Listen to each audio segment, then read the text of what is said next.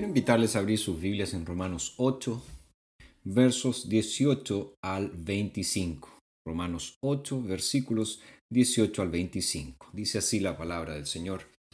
Porque considero que los padecimientos del tiempo presente no son dignos de comparar con la gloria que pronto nos ha de ser revelada. Pues la creación aguarda con ardiente anhelo la manifestación de los hijos de Dios. Porque la creación ha sido sujetada a la vanidad no por su propia voluntad, sino por causa de aquel que la sujetó, en esperanza de que aun la creación misma será librada de la esclavitud de la corrupción para entrar a la libertad gloriosa de los hijos de Dios. Porque sabemos que toda la creación gime a una, y a una sufre dolores de parto hasta ahora. Y no solo la creación, sino también nosotros, que tenemos las primicias del Espíritu gemimos dentro de nosotros mismos, aguardando la adopción como hijos, la redención de nuestro cuerpo. Porque fuimos salvos con esperanza, pero una esperanza que se ve no es esperanza, pues ¿quién sigue esperando lo que ya ve? Pero si esperamos lo que no vemos, con perseverancia lo aguardamos.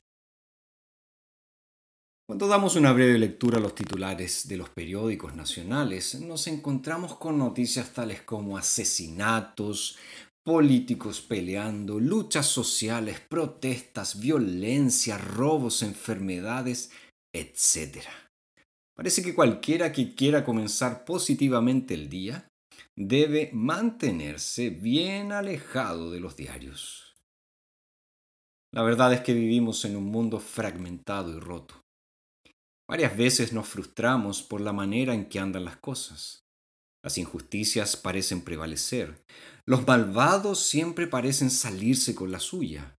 Los seres humanos viven en guerra consigo mismos, con sus pares y con el mundo. ¿Qué es todo esto?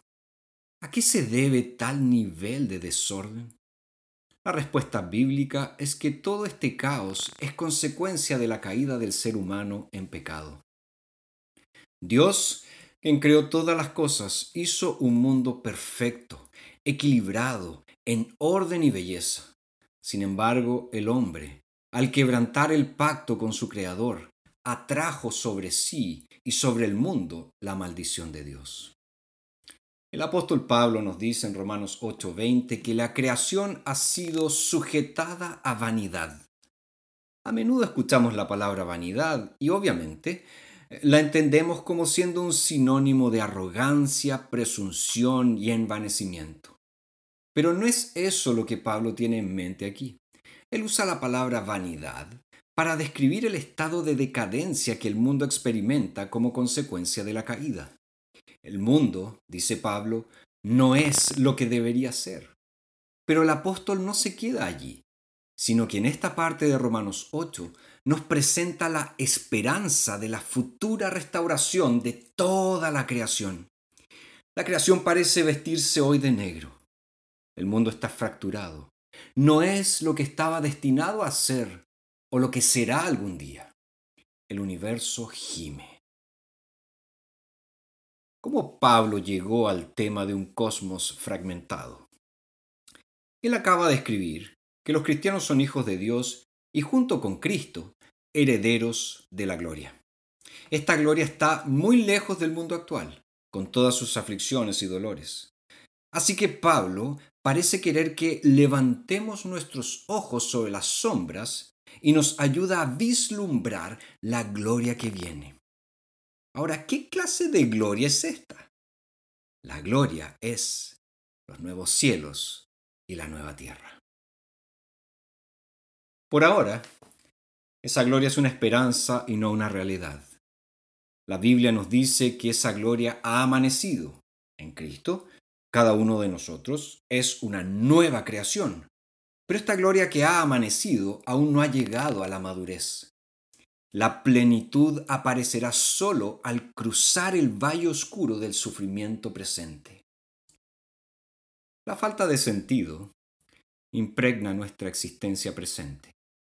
Como escribe Kohelet, el predicador en Eclesiastés, la vida debajo del sol, es decir, en un mundo sin Dios, es vanidad. Seguramente podrías pensar que esta es una visión demasiado pesimista de la vida. No vemos la belleza en una sinfonía musical, en una bella pintura, en algunos poemas. Sí, son obras bellas, ¿no es verdad? De hecho, lo son. Pero las obras en sí mismas, por muy hermosas que sean, no pueden borrar el hecho de que muchos de sus creadores yacen muertos, están en sus tumbas. La muerte es el gran nivelador y al final este mundo no puede prometer, no puede producir lo que Dios promete, lo que Dios hace. Hay una vanidad, un vacío, que algunos han discernido claramente. Como ya señalamos, el mundo está bajo la maldición de Dios. La vida en este mundo bajo la maldición de Dios está marcada por el sufrimiento. Es inevitable. Pablo razona de la siguiente manera en Romanos 8:17. Si es que padecemos juntamente con Él, es decir, con Cristo, para que juntamente con Él seamos, seamos glorificados. Fíjate en la expresión para qué. ¿Qué significan estas palabras? En términos sencillos, no hay camino hacia la gloria aparte de aquel que nos lleva a ella a través de la prueba y el sufrimiento. Todo esto puede sonar, puede parecer muy extraño para los cristianos del siglo XXI, especialmente para aquellos que vivimos en Occidente. En nuestra cultura de derechos, el Evangelio con demasiada frecuencia se ha presentado en los siguientes términos. Ven a Jesús y todos tus problemas desaparecerán. Los teleevangelistas proclaman la mejor vida ahora, como la esencia del cristianismo. Los vendedores ambulantes de la prosperidad han engañado a muchos, haciéndoles creer que el sufrimiento, mala salud, pobreza, etc., no tiene lugar en los que verdaderamente aman a Jesús.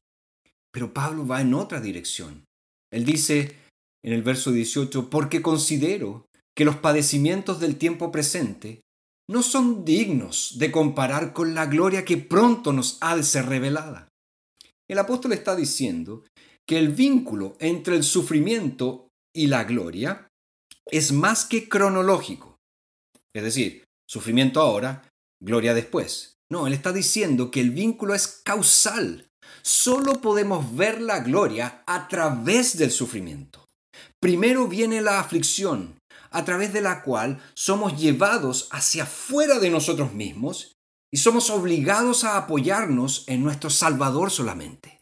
Luego entonces viene la gloria. El sufrimiento no siempre logra este objetivo. De los dos hombres que colgaban de las cruces a cada uno de los lados de Jesús, el sufrimiento endureció a uno y humilló al otro. Cuando el sufrimiento logra esto último, es el camino al cielo. Viéndolo de esa manera, podemos entender cómo Pedro en su primera carta, en el capítulo 4, verso 13, dice, antes bien, gócense a medida que participan de las aflicciones de Cristo, para que también en la revelación de su gloria se gocen con regocijo. Pero no solo somos nosotros quienes sufrimos en este mundo. El mundo mismo, la creación misma, está sufriendo. La Biblia lo dice el cosmos ha sido sometido a vanidad, dice Pablo en Romanos 8:20. Aunque los ecologistas muchas veces nos presentan un cuadro sombrío del futuro de nuestro planeta, si no lo cuidamos, eh, la buena noticia de la Biblia es que el planeta se salvará de una manera mucho más significativa de lo que la política ecológica puede prometer. La creación va a nacer de nuevo según Pablo, el universo gime a una y a una sufre dolores de parto hasta ahora, anticipando lo que Jesús llama la renovación de todas las cosas. Terremotos, huracanes y sequías no son dolores de muerte, sino que son dolores de parto.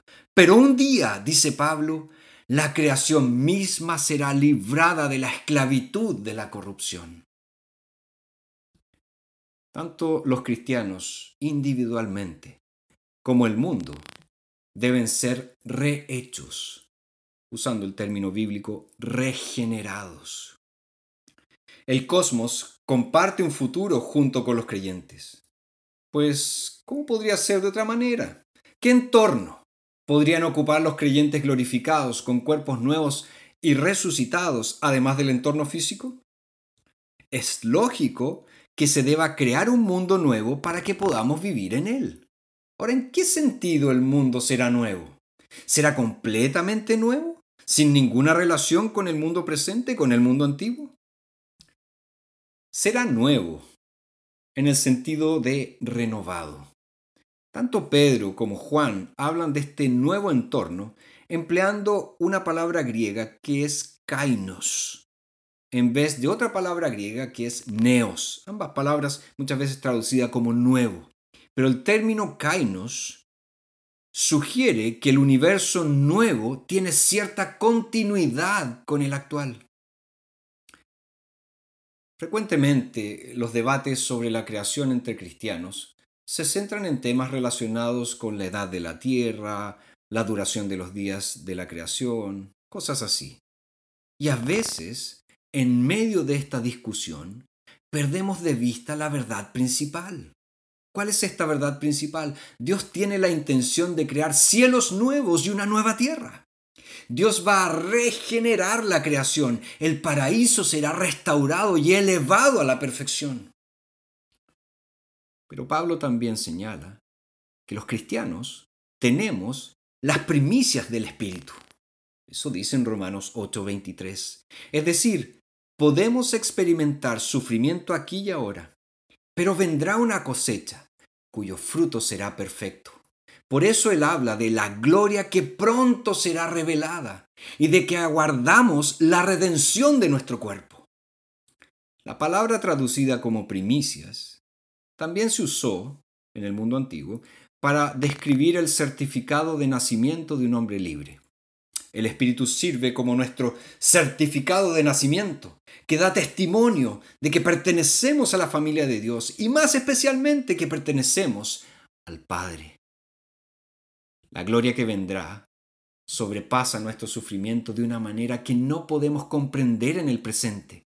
Tanto que nuestra aflicción presente en comparación con la gloria futura parece, como nos dice Pablo, leve y momentánea.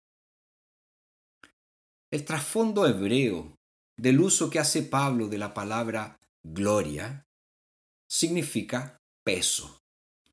Si pensamos en la forma en que a veces empleamos el término peso para dar a entender que algo es significativo, estamos cerca de lo que Pablo tiene en mente. Hay un peso profundo en la gloria que espera a los creyentes. Simplemente somos incapaces de comprender cuán grande será la bendición. Por eso él dice en 1 Corintios 2.9, citando Isaías 64.4, cosas que ojo no vio, ni oído oyó, que ni han subido en el corazón del hombre, son las que Dios ha preparado para los, para los que lo aman. El gran consuelo que tenemos los cristianos es saber que no simplemente observaremos, miraremos la gloria, pues no nos será simplemente revelada, más bien la experimentaremos de una manera profundamente personal porque seremos glorificados. Esto es lo que Pablo tiene en mente cuando él habla de la redención de nuestro cuerpo. Este es nuestro llamado. Mirar intencionalmente y ver las cosas como serán y no como son. ¿Te diste cuenta de que Pablo sugiere que esta mirada deliberada es lo que está haciendo la misma creación? La creación, dice él en Romanos 8:19, aguarda con ardiente anhelo la manifestación de los hijos de Dios. ¿Estás esperando la gloria? Tus ojos están fijos en ella. Aún no se ha manifestado, pero ciertamente llegará aquel tan anhelado día en que Dios restaurará todas las cosas. Así que digamos como Pablo, porque fuimos salvos con esperanza, pero una esperanza que se ve no es esperanza, pues ¿quién sigue esperando lo que ya ve? Pero si esperamos lo que no vemos, con perseverancia lo aguardamos. Espera, sí, Espera la gloriosa consumación que Dios tiene preparada para nosotros.